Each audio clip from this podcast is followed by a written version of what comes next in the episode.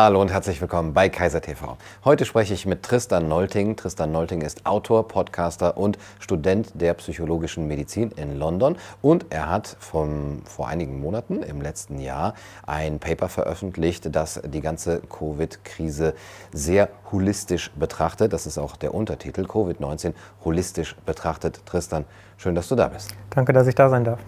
Ja, dieses holistisch betrachten, das ist, glaube ich, etwas, was uns äh, fehlt derzeit. Wir haben sehr viele Fachmenschen, die sich dann so in einzelne ähm, ja, Expertenbereiche äh, vergraben und dann wird es sehr schwer, auch noch so einen Überblick äh, zu gewinnen. Äh, das macht dein äh, Paper, das ist jetzt so 50 bis 70 Seiten sogar stark mhm. in der englischen ja. Version. Das macht es sehr gut. erklär uns noch mal, was das Holistische daran ist. Mhm. Ja, mir war eigentlich schon relativ früh klar, dass ähm, man von der politischen Seite eher kein holistisches Bild ähm, über diesen Erreger, über SARS-CoV-2 bzw. die Lungenerkrankung Covid-19 bekommt. Das war mir deshalb klar, weil ich nie irgendwo eine Perspektive gesehen habe, ähm, dass sich Menschen zusammenfinden in der Öffentlichkeit, also wirklich ein Expertenrat, das habe ich auch ganz eindeutig in, am Anfang meiner Analyse geschrieben, der dann mit Epidemiologen, mit Virologen, mit Psychologen, mit äh, Gesundheitswissenschaftlern, mit allem Möglichen sich zusammenfindet und dann darüber berät, was machen wir jetzt langfristig mit dieser Situation. Gab es einfach nicht. Und dann ist ja schon die Frage, es zieht sich ja jetzt schon über ein Jahr, ähm, wo bleibt denn wirklich die, die Lösung für dieses Dilemma? Und wenn es keine Lösung gibt, was ist die Agenda dahinter, dass man keine Lösung schafft? Und äh, in diesem Sinne dachte ich mir dann relativ früh, auch für mich selber einfach, möchte ich das auch für mich einfach mal klären und wissen, was hat das denn jetzt eigentlich mit sich äh, auf sich? Und äh, dafür habe ich dann kurz nach meiner Bachelorarbeit diese Analyse verfasst, habe mich einen Monat hingesetzt, habe wirklich durchrecherchiert, den sozialen Bereich abarbeitet, den psychologischen Bereich abarbeitet, den biomedizinischen Bereich abgearbeitet, wobei ich eher inzwischen sagen würde, den biopsychosozialen Bereich. Weil ich glaube, ein Problem, was wir auch in dieser Situation mit der Pandemie haben, ist, dass wir ein veraltetes medizintheoretisches Konzept benutzen, und zwar die Biomedizin. Das hat ja schon Max Planck damals gesagt, dass wir eine sehr einseitige Betrachtung des Menschen haben, des kranken Menschen besser gesagt, ähm, wo der Mensch so dargestellt wird, als ob, er, als ob Krankheit nur etwas wäre, was man messen kann. Und alles, was man nicht messen kann, ist quasi nicht vorhanden oder nicht valide oder sonstiges. Dem entgegen steht natürlich zum Beispiel die Behauptung, äh, die Beobachtung, dass die Liebe von einer Mutter für ihr Kind schon da ist, schon existiert, aber ja nicht messbar ist. Genauso andere Faktoren, psychologische Faktoren, die man möglicherweise in der Physiologie, also in der Funktionsweise des Körpers, irgendwo abbilden kann, aber niemals so richtig darstellen kann, so wie es eigentlich vom System Menschen her wünschenswert wäre, um es zu durchdringen, um es zu verstehen.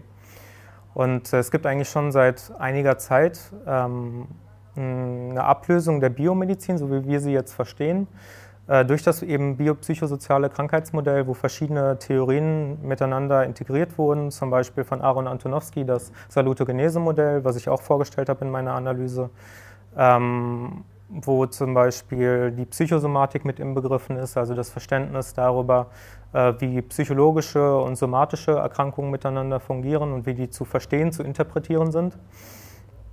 Und ähm, ja, in diesem Sinne habe ich einfach versucht, verschiedene Perspektiven zu vereinen und einfach mal darzustellen, was das, was das Problem an der derzeitigen hm. Geschichte ist. Du sagst, ähm, diese neuartige Sicht auf Gesundheit hat äh, die alte abgelöst. Ähm, nun ist jetzt der Lockdown und die ganze Umgangsweise mit ähm, dieser ähm, Krise eine Form dieser, dieser alten äh, Sichtweise auf Krankheit und Gesundheit, auf äh, den Menschen äh, insgesamt. Wie erklärst du dir das, dass ähm, diese ganzen, ja, neu, so neuartig ist es ja auch nicht mehr. Antonowski war, äh, ist jetzt auch schon 20, 30 Jahre her ja. ähm, und bezieht sich ja auch auf viele äh, Vorgänger, dass das gar nicht mehr betrachtet worden hm. ist. Hm.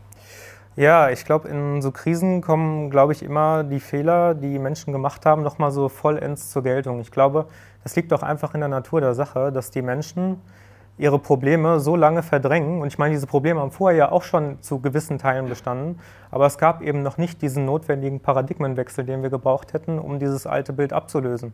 Und da ist SARS-CoV-2 oder Covid-19 natürlich jetzt ein gefundenes Fressen für die Menschen, um in ihre alten Muster, sage ich mal, zu verfallen. Sowohl was die Angst darüber betrifft, dass man irgendwie krank werden könnte, das Unverständnis darüber, warum man denn eigentlich krank wird.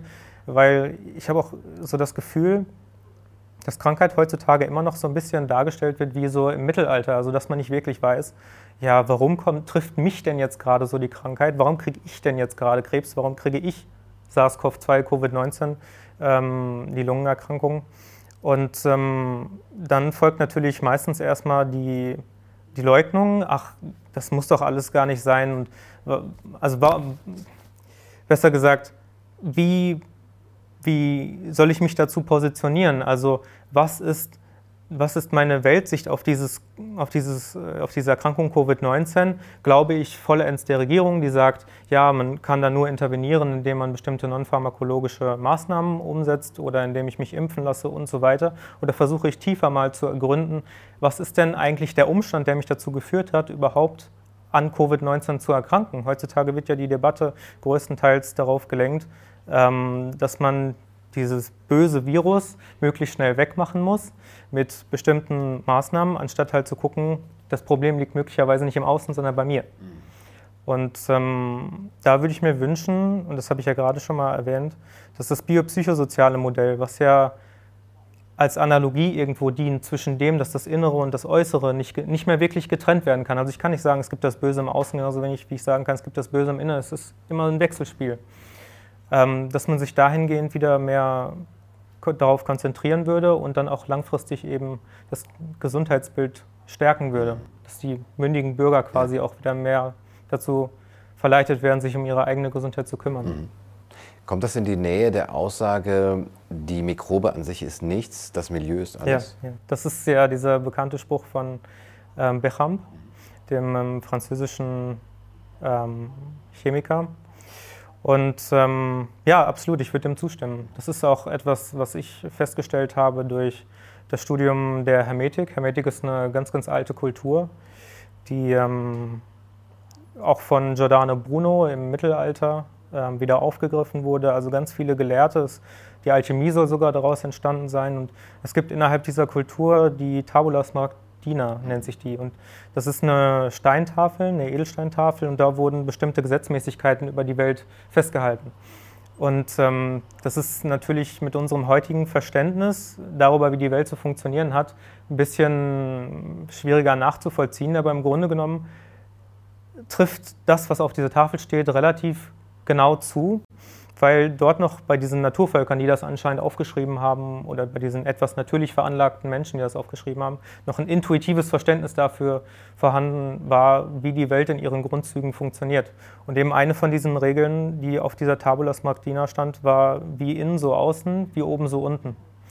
Und ähm, es gibt ja auch ganz viele Religionen, die das wieder aufgefasst haben. Ich habe mich auch äh, aufgrund meines ersten Buches, was ich geschrieben habe, ganz viel mit Religionen beschäftigt und auch mit darin, wie Wahrheit in verschiedenen Religionen immer wieder transportiert wird und unterschiedlich aufgefasst wird. Es wird ja in dieser spirituellen Aussage dass wir in einer dualen Welt leben, irgendwo unterstützt. Also dass es Männer und Frauen gibt, dass es Tag und Nacht gibt, dass es äh, die, das Virus gibt und das Immunsystem, dass ähm, es eine Computersprache gibt, die eben auf Bits funktioniert, also auf Nullen und Einsen. Also da wird sich sicherlich unendlich viele weitere Attribute für finden, oben, unten, warm, kalt und so weiter, die das widerspiegeln. Und das zeigt eben für mich auch dieses Verständnis von Gesundheit ein bisschen wieder. Also dass wir, wenn wir die Dualität verstehen, dass wir in einer Welt leben, die dual ist, irgendwo da auch damit rechnen müssen, dass wir nicht ewiglich gesund sein können, dass wir auch mal von einer Krankheit betroffen werden können und dass wir eben dahingehend die Krankheit als eine Signalfunktion verstehen, in der ich mich an meine Umwelt besser anpassen muss, um meine Erfahrungen zu machen, dazu zu lernen und so weiter. Also was ich damit sagen will, zusammenfassend, ist, dass wir alle, denke ich, wieder versuchen sollten, ein bisschen mehr an unsere Herkunft anzuknüpfen, wo kommen wir her und dahingehend auch unser Verständnis für Gesundheit wieder mhm. neu definieren mhm. sollten. Du beschreibst das in deiner Analyse als Glaubenskrieg. Ist das so ein Glaubenskrieg zwischen der Seite, die vielleicht ein, äh, ein dimensionales Bild von Krankheit, Gesundheit hat und äh, die der, äh, dieser Dualismus eher äh, nah ist? Hm. Also diesen Glaubenskrieg gibt es ja schon eigentlich so lange, wie auch die Menschheit alt ist, würde ich sagen. Also dass die Wissenschaften und die Religionen sich bekriegen, das ist ja auch nichts Neues. Das ist ja seitdem ähm, die Kirche im Mittelalter an der Macht war und dann René Descartes ja den Geist getrennt hat vom Körper, dass die Geisteswissenschaften dann auch mal endlich entstehen konnten. Ähm, so die natürlich, der natürliche Verlauf gewesen, um halt auch einfach mehr herauszufinden über uns selber. Dadurch, dass wir den Körper trennen konnten, konnten wir mehr über die Funktionsweise verstehen, über die Pathophysiologie und so weiter. Dadurch, dass wir die Geisteswissenschaften haben, konnten wir mehr über die Psychologie ähm, herausfinden. Aber irgendwo muss dieser Krieg natürlich dann auch mal enden, dass jeder so in seinem Bereich bleibt und nur mit seiner Lupe quasi einen Teil des großen Puzzles beleuchtet. Ähm, und irgendwann müssen wir das Ganze natürlich auch mal wieder zusammenbündeln, sonst bekommen wir halt nicht dieses holistische Bild. Mhm. Ja. ja. Und äh, was du jetzt auch zusammenbündelst, sind eben die Funktionsweisen im letzten Jahr der einzelnen Systeme in der Gesellschaft, zum Beispiel die Rolle der Medien, die Rolle der Politik. Und äh, du wirfst ihnen eine Fehlkommunikation vor, der Politik, den Medien, auch der WHO. Wo siehst du die Hauptelemente dieser Fehlkommunikation? Und wie gesagt, deine Analyse bezieht sich schon auf sehr frühe ähm, Zeitabschnitte in, mhm. äh, in dieser Krise, schon von Januar, Februar, März äh, des letzten Jahres. Mhm. Ja, also die hauptsächliche Fehlkommunikation sehe ich, denke ich, darin, dass man nur auf das Virus guckt, anstatt eben auch auf die Immunologie. Und ähm, hätte man zum Beispiel der Bevölkerung von Anfang an gesagt, stärkt euer Immunsystem, geht raus, ähm, trefft euch mit Freunden, sozialer Kontakt ist immens wichtig, ähm, wenn auch natürlich, wenn es sein muss, halt mit Abstand und mit Maske, aber hauptsächlich bleibt nicht zu Hause und esst Chips auf der Couch, so wie das in diesem mhm. Werbespot von der Bundesregierung vermittelt wurde, sondern tut einfach was für euch selber, weil es muss ja jedem gesunden Menschen klar sein, dass diese Maßnahmen, diese non-pharmakologischen Maßnahmen, maximal dafür dienlich sein können, die Welle der Infektion zu verzögern wenn sich das Virus tatsächlich so ausbreitet, wie man uns es glauben macht. Ähm, von daher hat man für mich zu lange darauf tendiert oder sich fokussiert, dieses Virus unter die Lupe zu nehmen und zu klassifizieren, die Ursprünge herauszufinden. Das ist sicherlich alles wichtig in einem gewissen Maße. Aber man hat der Bevölkerung nie so klar signalisiert, ihr könnt selber was für euch tun und ihr seid eigenmächtig, sondern ist nach wie vor so in diesem Glauben, ja, Vaterstaat wird es schon für uns alle regeln. Oh, jetzt darf ich zum Impfen kommen und jetzt darf ich wieder meine ganzen Rechte mhm. zurückkriegen, nachdem Sie es uns ja weggenommen ja, haben. Und das Immunsystem ist eigentlich auch eine Verschwörungstheorie. In der Tagesschau wird auch gesagt, nein, ein gutes Immunsystem schützt nicht vor Covid-19. Ja. Also das ist ja, das ist genau ein Punkt, den ich zu dieser Fehlkommunikation zählen würde, weil wie ich mit dem biopsychosozialen Modell vorhin schon mal angerissen hatte, gibt es ja eigentlich seit, 1907, seit, dem Jahr 1987 äh, die von George ähm, Engel postulierte Theorie, dass der Mensch autoregulativ ist, also dass er sich selber kontrollieren kann, dass er äh, immun ist gegenüber bestimmten Krankheiten, indem er einfach einen bestimmten Lebensstil ähm, fährt. Und ähm, darin inbegriffen ist natürlich auch zum Beispiel solche Dinge wie die Systemtheorie, dass verschiedene Schaltkreise miteinander verbunden sind. Wir wissen immer mehr darüber, dass die, dass die Neurobiologie zum Beispiel mit dem Immunsystem kommuniziert und dass das Immunsystem mit dem Darmmikrobiom kommuniziert.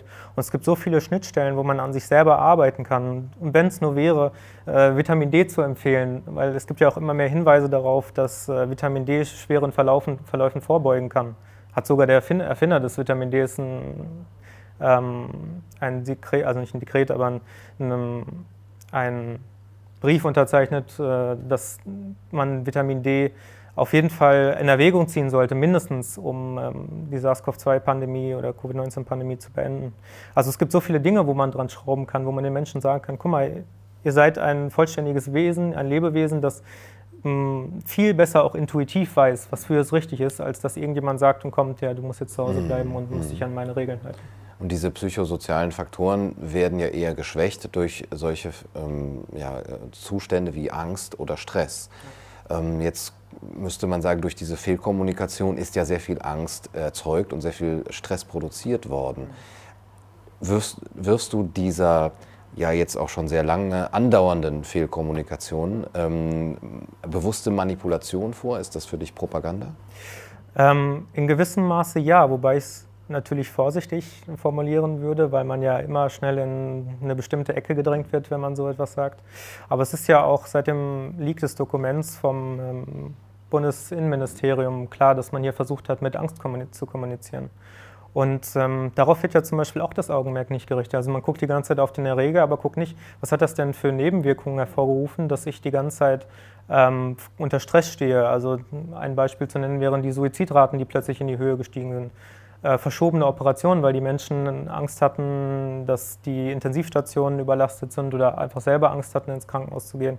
Ich hatte den Fall von einer Bekannten gehört, dass ähm, sie, dass ihre Operation, ihre Blinddarmoperation verschoben wurde wegen Covid-19, beziehungsweise damit die Betten freigehalten werden konnten und ähm, ihr Blinddarm daraufhin geplatzt ist. Und äh, das ist kein Einzelfall. Also davon gibt es sicher unzählige Fälle, aber darüber wird eben nicht eindeutig berichtet. Und da muss man sich halt am Ende fragen, das äh, Statistische Bundesamt redet ja davon, dass es eine Übersterblichkeit gab die natürlich in einem sehr geringen Maße vorhanden ist und wo man natürlich auch fragen muss, womit vergleicht man das denn? Vergleicht man es mit den letzten drei Jahren oder vergleicht man das vielleicht auch mal mit dem Jahr 2005 oder 2000 oder was auch immer? Aber dann muss man natürlich auch Ursachenklärung betreiben und muss fragen, ähm, sind diese, ist diese Übersterblichkeit möglicherweise auch zum Teil dadurch entstanden, dass wir den Menschen Angst gemacht haben, sie gestresst haben, ihr Immunsystem geschwächt haben, dass sie ähm, möglicherweise sogar anfälliger geworden sind, SARS-CoV-2 zu bekommen, beziehungsweise Covid-19 ist ja die Erkrankung, ähm, und dass die Suizidraten in die Höhe gegangen sind, dass Operationen verschoben worden sind und so weiter. Es fließt ja alles mit rein, aber es wird uns eben immer so serviert in den Medien, als ob es nur das eine gäbe. Mhm. Welche Rolle siehst du dabei bei der WHO selber? Es gibt da ähm, auch gewisse äh, Studien, Aussagen, die von Seiten der WHO oder WHO-nahen äh, Personen ähm, eben die Öffentlichkeit erreichen, dass der Lockdown nicht äh, alles ist, dass man darauf eher, eher als letztes Mittel ähm, sich ähm, beziehen sollte, dass die Masken eigentlich nicht so sinnvoll sind und das äh, wechselt auch dauernd. Ist die WHO für dich so ein monolithischer Block oder wissen die selber nicht, was sie tun? Haben die eine Agenda oder wie siehst du das? Tja, das ist etwas, was ich ganz schwierig beantworten kann, weil das ist sowohl bei der WHO so als auch bei diversen Wissenschaftlern und Politikern, die, was wir so erlebt haben in der Pandemie, dass ja ein ständiger Meinungswechsel vorherrscht. Mal ist ein Lockdown gut und effizient, mal bringt ein Lockdown gar nichts mehr. Ähm, von daher, ich kann keine Agenda vorwerfen, weil ich es persönlich einfach nicht weiß, ob da eine Agenda hinsteckt, aber es ist schon sehr zwielichtig, muss ich sagen. Und ähm, ich würde mir von der WHO eben wünschen, als eine Weltgesundheitsorganisation, nicht als eine Weltkrankheitsorganisation, mehr diesen Gesundheitsaspekt in den Fokus zu rücken, nicht diesen Krankheitsaspekt. Aber ich ähm, bin natürlich hoffnungsvoll, dass sich das alles irgendwo bessert, aber ich habe auch von Anfang an schon gesehen, dass da gewisse Aspekte einfach komplett ignoriert werden, wie zum Beispiel, dass, die, dass der UN-Welternährungsfonds ähm, schon zu Anfang gesagt hat, wenn wir jetzt Lockdowns fahren und die Wirtschaft lahmlegen, dass wir die Entwicklungshilfe nicht mehr leisten können, dass bis Ende des Jahres 2020 130 Millionen Menschen in Ernährungsarmut gedrängt werden. Das ist weit abseits dessen, was die Pandemie eigentlich verursacht hat oder der Erreger. Also es ist schon irgendwo eine sehr einseitige Kommunikation. Ob es eine Agenda ist, kann ich nicht sagen. Mhm. Das wird sich zeigen. Mhm. Ja, lass uns mal über einzelne Bestandteile der Maßnahmen sprechen. Du guckst dir zum Beispiel die Masken an, wie sie äh, wirken oder nicht wirken. Was war da dein letzter Stand? Also das deutsche Paper ist jetzt von Mai 2020. Wie äh, wurde da über die ähm, Masken wissenschaftlich berichtet? Hm. Also vor, vor dieser Pandemie war es ja relativ eindeutig eigentlich so, dass die Datenlage gesagt hat, kann schützen, sind uns aber nicht ganz so sicher. Seitdem die Pandemie dann gestartet ist, hat man anscheinend immer mehr Studien publiziert, wo man herausgefunden hat, oh, was wir vorher alles untersucht haben, hm, weiß nicht, was da war, aber plötzlich wirken diese Masken.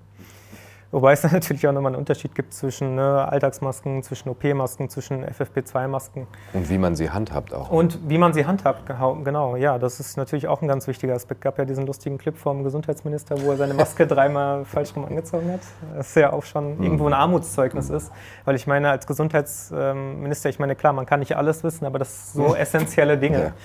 Ja. Ähm, aber auch abseits dessen, ob sie wirkungsvoll sind oder nicht, ähm, bin ich zum Teil auf Studien gestoßen, die gezeigt haben, dass ähm, mit Masken auch eine verringerte Empathie gegenüber Mitmenschen einhergeht. Ich meine, jetzt heutzutage, wodurch entsteht unsere gesellschaftliche Stabilität? Das sind ja eigentlich gesellschaftliche Werte, kulturelle Werte, ähm, die dadurch zustande kommen, dass man sich trifft, dass man zusammenhält, dass man bestimmte Feste miteinander feiert, dass man sich gegenseitig wertschätzt. Und heutzutage hocken alle zu Hause.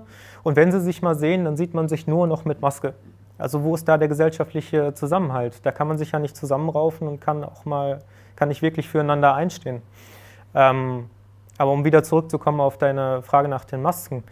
OP-Masken würde ich nach wie vor das Veto geben, nicht wirklich sicher, was die Datenlage sagt. Ähm, kann sich natürlich alles wieder ändern. ähm, FFP2-Masken, ja, würde ich sagen, sind sicher. Allerdings ist da natürlich noch der Vorbehalt, du darfst es ja eigentlich nicht länger als eine Stunde tragen.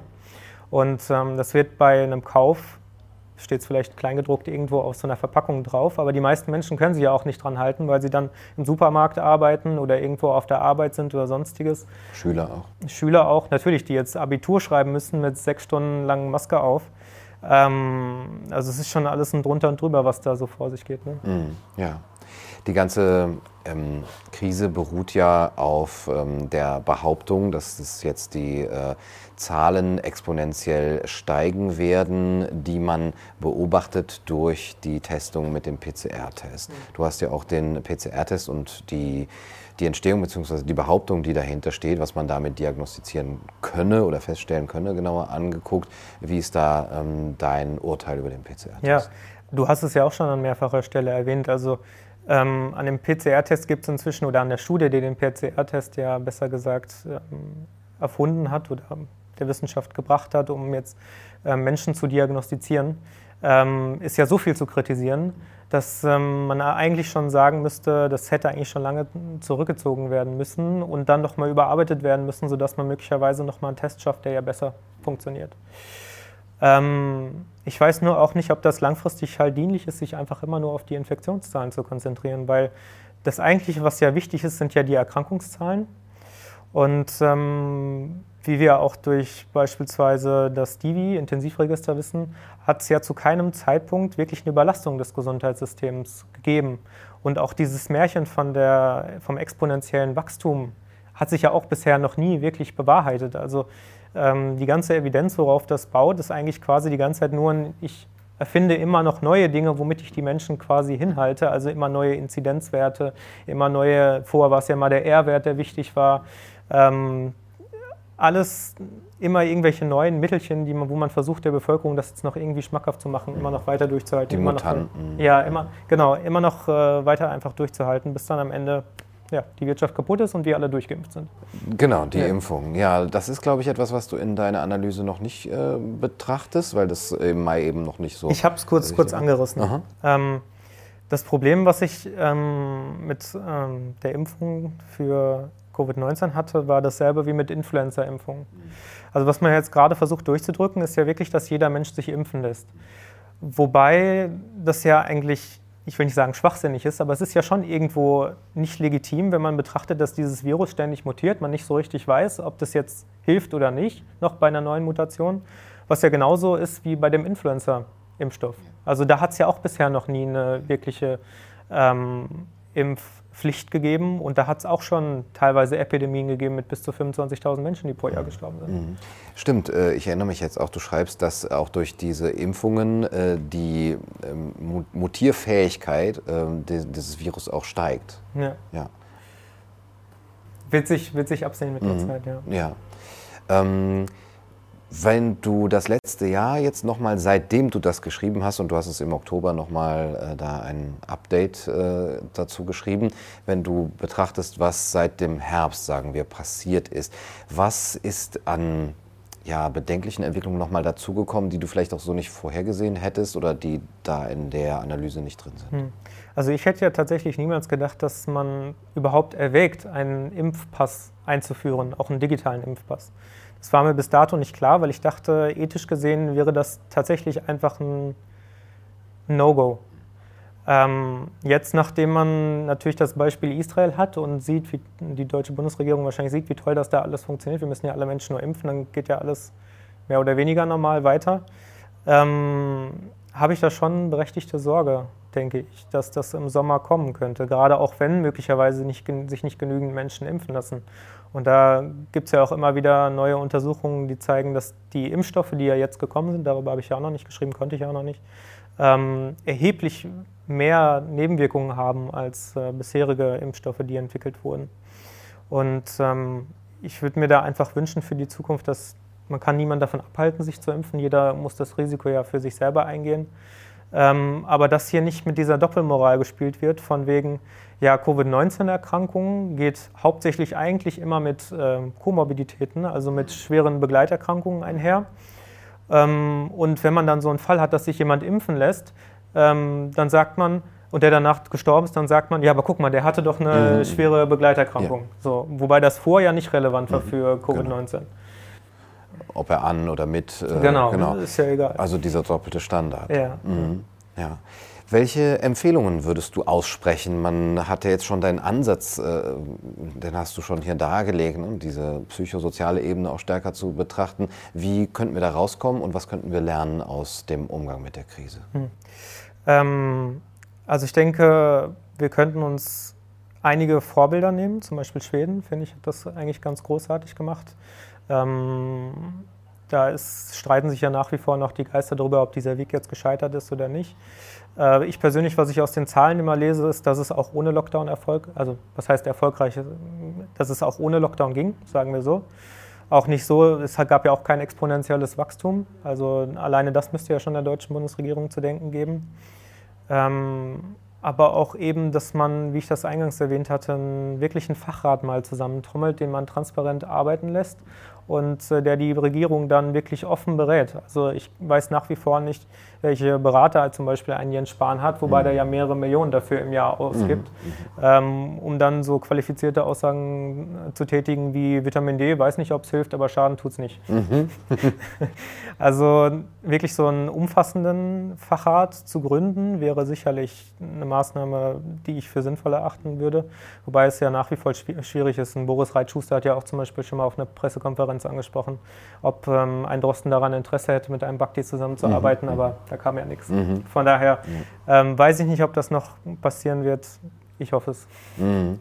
In Nordrhein-Westfalen äh, gibt es tatsächlich so einen Corona-Expertenrat, ja, äh, der auch wirklich sehr breit aufgestellt ist. Da ist auch ein Philosoph drin, da ist jemand von der Wirtschaft drin, Sozialarbeiter sind da drin, Soziologen. Ähm, leider hat dieses Modell offensichtlich, zumindest ist mir nicht bekannt, auf äh, Bundesebene nicht so als Vorbild gereicht. Mhm.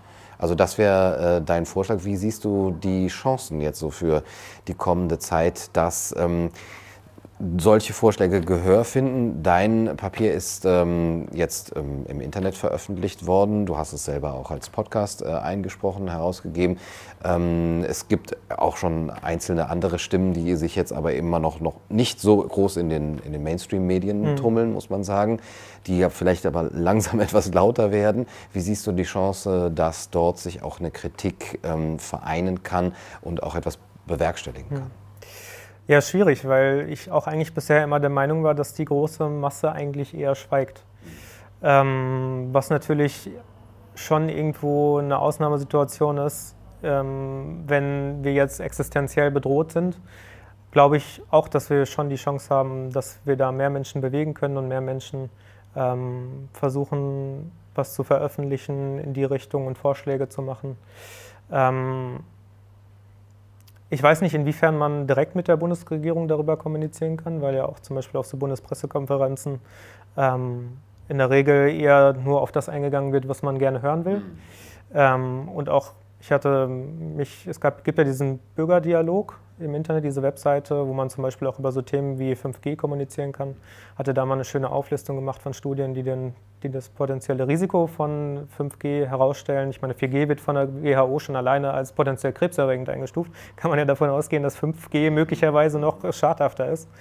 Ähm, daraufhin bekam ich aber immer nur die Antwort, ja, Studien sind uns nicht bekannt, die ein Risiko ähm, ausstellen gegenüber 5G hatte man aber auch irgendwie kein Interesse daran. Ich habe danach gefragt, ob sie mir die Studien schicken können, haben sie auch nicht gemacht. Mhm.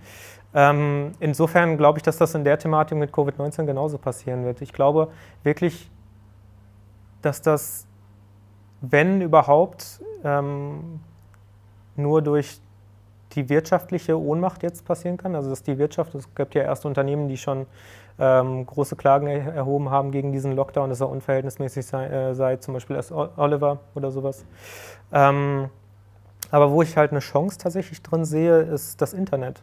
weil äh, das Internet verbindet irgendwo Menschen. Ich meine, wir hätten uns sicherlich auch jetzt nicht kennengelernt, wenn, ihn, wenn wir nicht über das Internet kommuniziert hätten, über E-Mail. Das gab es vorher in dem Maße noch nicht. Auch die Pandemie, wie wir sie, also 2009 die äh, Schweinegrippe, wurde ja noch nicht in dem Maße über das Internet kommuniziert, dass Menschen sofort ihre Meinung dazu teilen konnten. Und ähm, dieser erhebliche Gegendruck, der dadurch entsteht, zum Beispiel in den Kommentaren von der Instagram-Seite Instagram von Angela Merkel, ähm, das dürfte die Politiker schon ein bisschen ins Schwitzen bringen. Mhm, mh. Also, dass man da vielleicht doch versucht, ein bisschen einzulenken, ja. weil da ja doch irgendwo die politische Position dran hängt. Mhm. Also dürfen wir da mit der Arbeit nicht aufhören und den Druck ja. müssen wir erhöhen und auch eben solche Analysen wie deine lesen, teilen, ja. Planst du ein Update jetzt äh, vom Frühjahr 2021 oder? Das Schöne ist ja tatsächlich, dass ich jetzt meine Masterarbeit schreibe mhm. und äh, interessanterweise über ähnliche Themen nochmal, wie ich in der ähm, ersten Analyse geschrieben habe. Und zwar geht es um die biopsychosozialen Aspekte der Covid-19-Pandemie. Und ähm, ich werde mich insbesondere auf die Verhältnismäßigkeit der nonpharmakologischen Maßnahmen spezialisieren, auf den Medienkonsum und was das auslöst bei der Bevölkerung und wie Covid-19 allgemein aus biopsychosozialer Betra äh, Perspektive zu betrachten ist. Ähm, also ein Update für die Analyse mhm. wird es wahrscheinlich nicht geben, aber ich freue mich dann schon, die Masterarbeit zu veröffentlichen, weil das vielleicht auch nochmal einiges bewegen könnte. Ja, ja, sehr wichtige Aspekte. Dann wünsche ich dir dafür viel Erfolg für deine Masterarbeit und danke für das schöne Gespräch. Vielen Dank, lieber Gunnar. Das war's für heute bei Kaiser TV. Ich hoffe, es hat euch gefallen. Bis zum nächsten Mal. Macht's gut.